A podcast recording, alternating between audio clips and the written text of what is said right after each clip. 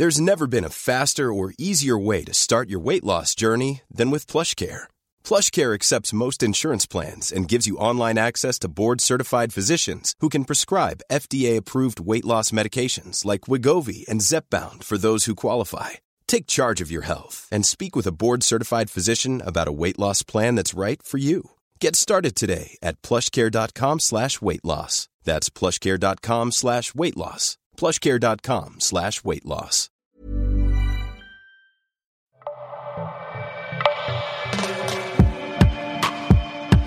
Et toi, tu t'y mets quand?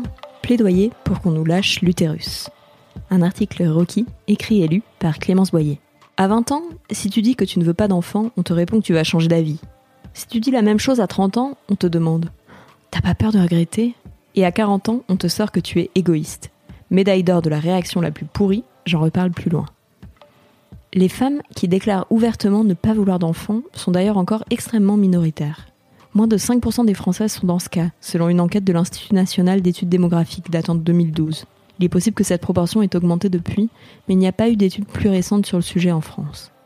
De notre côté, nous avions posé la question à nos abonnés à la newsletter. Si tu n'es pas encore abonné, tu peux le faire sur rockymag.com, et près de 22% avaient répondu ne pas vouloir d'enfants. Si tu ne clames pas publiquement ton non-désir de maternité, on ne lâche pas pour autant la nullipare que tu es. À 20 ans, on te demande combien tu veux d'enfants. À 30 ans, on te gonfle à base de Ah, horloge biologique, gna gna gna, faudrait pas trop traîner. À 40 ans, on ne te dit plus rien. Mais on se demande quel est ton problème. Pourquoi, diantre, ne t'es-tu jamais reproduite? S'interroge la populace. Et quand tu essayes d'avoir un enfant depuis plusieurs mois ou années, mais que ça ne marche pas pour X ou Y raison, ces réactions sont particulièrement pénibles à vivre. Tu n'as pas forcément envie de parler de ton infertilité à ta voisine de palier, ou de décrire par le menu ta dernière tentative de FIV à la machine à café. Et si tu n'es pas concerné par le sujet, lucky you, pense-y à Noël prochain, avant de demander innocemment à ta cousine en âge de procréer Alors, tu t'y mets quand? Si ça se trouve, tu vas juste remuer le couteau dans l'utérus et rajouter un peu de sel par-dessus. Décider d'avoir ou non un enfant est sans doute l'un des choix les plus intimes et les plus engageants qu'un individu ou un couple puisse faire. Pourquoi le monde entier se sent-il autorisé à donner son avis là-dessus? Même après avoir eu un enfant, les gens continuent à se mêler de ton utérus. Et le deuxième, c'est pourquoi? Vous allez nous faire un petit troisième? Je ne t'apprends rien en te disant que cette pression sociale pèse principalement sur les femmes. Les hommes ne sont pas épargnés à 100%, on est d'accord, mais comme ils ont une fenêtre de tir, plus large, on leur accorde le bénéfice du doute plus longtemps. Ne pas avoir d'enfant à 35 ans quand on est une femme, c'est suspect. À 40 ans, c'est carrément louche. Surtout, la société a tendance à considérer qu'un homme peut se réaliser autrement que dans la paternité, dans la création, l'entrepreneuriat, la foi, le sport. Pour les femmes, ce n'est pas si simple. Même si la société française évolue vers plus d'égalité, elle continue de renvoyer le message que pour être pleinement épanouie en tant que femme, il faut devenir mère. Comme le dit très bien Mona Chollet dans son livre Sorcière, la puissance invaincue des femmes, un homme qui ne devient pas père déroge à une fonction sociale, tandis qu'une femme est censée jouer dans la maternité la réalisation de son identité profonde. Les pressions viennent de partout et partent souvent d'un bon sentiment. Mais ne dit-on pas l'enfer est pavé de bonnes intentions?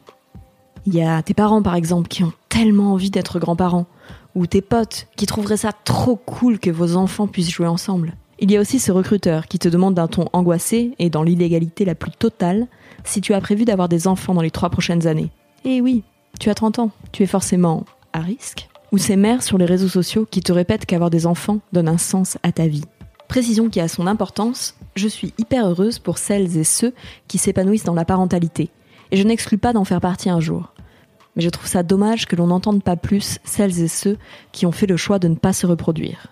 Le résultat, et le vrai fond du problème, c'est qu'on peut avoir du mal aujourd'hui à savoir si on veut réellement des enfants, ou si c'est la société qui nous pousse à en vouloir.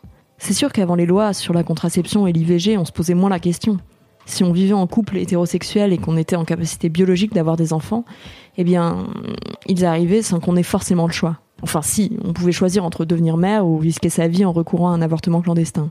Aujourd'hui, les options sont plus ouvertes et c'est une excellente nouvelle, même s'il reste du chemin à parcourir pour que toutes les femmes, lesbiennes et célibataires incluses, puissent avoir accès à la PMA, et que l'accès à l'IVG doit sans cesse être défendu. Pourtant, la liberté de faire ce que l'on veut de son utérus n'a pas fait disparaître les injonctions à la maternité, ni le fait qu'entre la puberté et la ménopause, la période où l'on peut procréer naturellement est restreinte. Surtout qu'avec l'allongement des études et des débuts de carrière de plus en plus précaires, on peut mettre du temps à avoir une situation que l'on juge suffisamment stable, matériellement et affectivement, pour accueillir un enfant.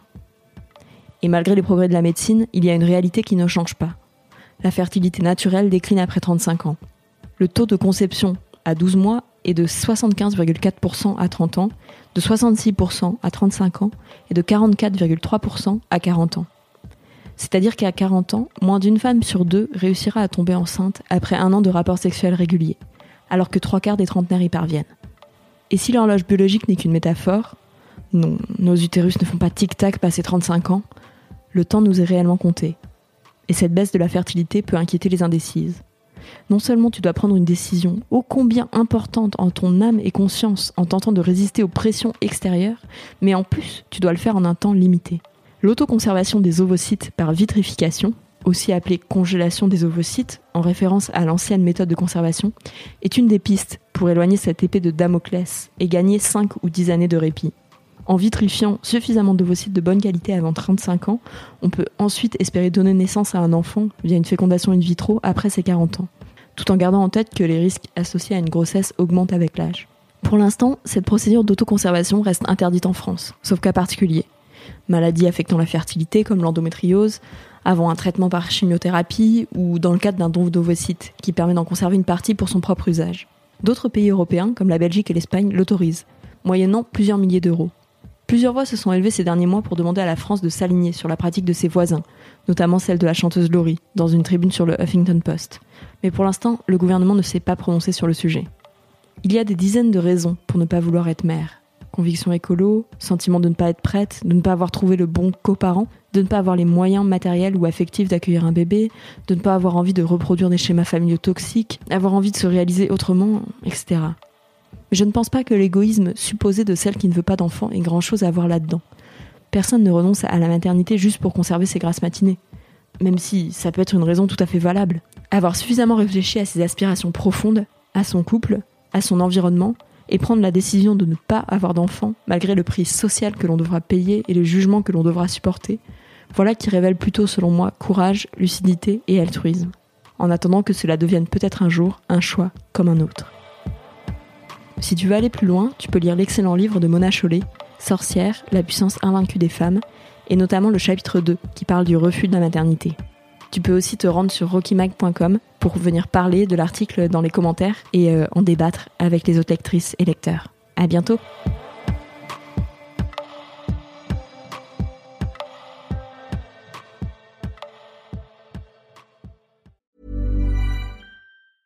Planning for your next trip? Elevate your travel style with Quince. Quince has all the jet setting essentials you'll want for your next getaway, like European linen premium luggage options, buttery soft Italian leather bags, and so much more. And is all priced at 50 to 80% less than similar brands. Plus, Quince only works with factories that use safe and ethical manufacturing practices.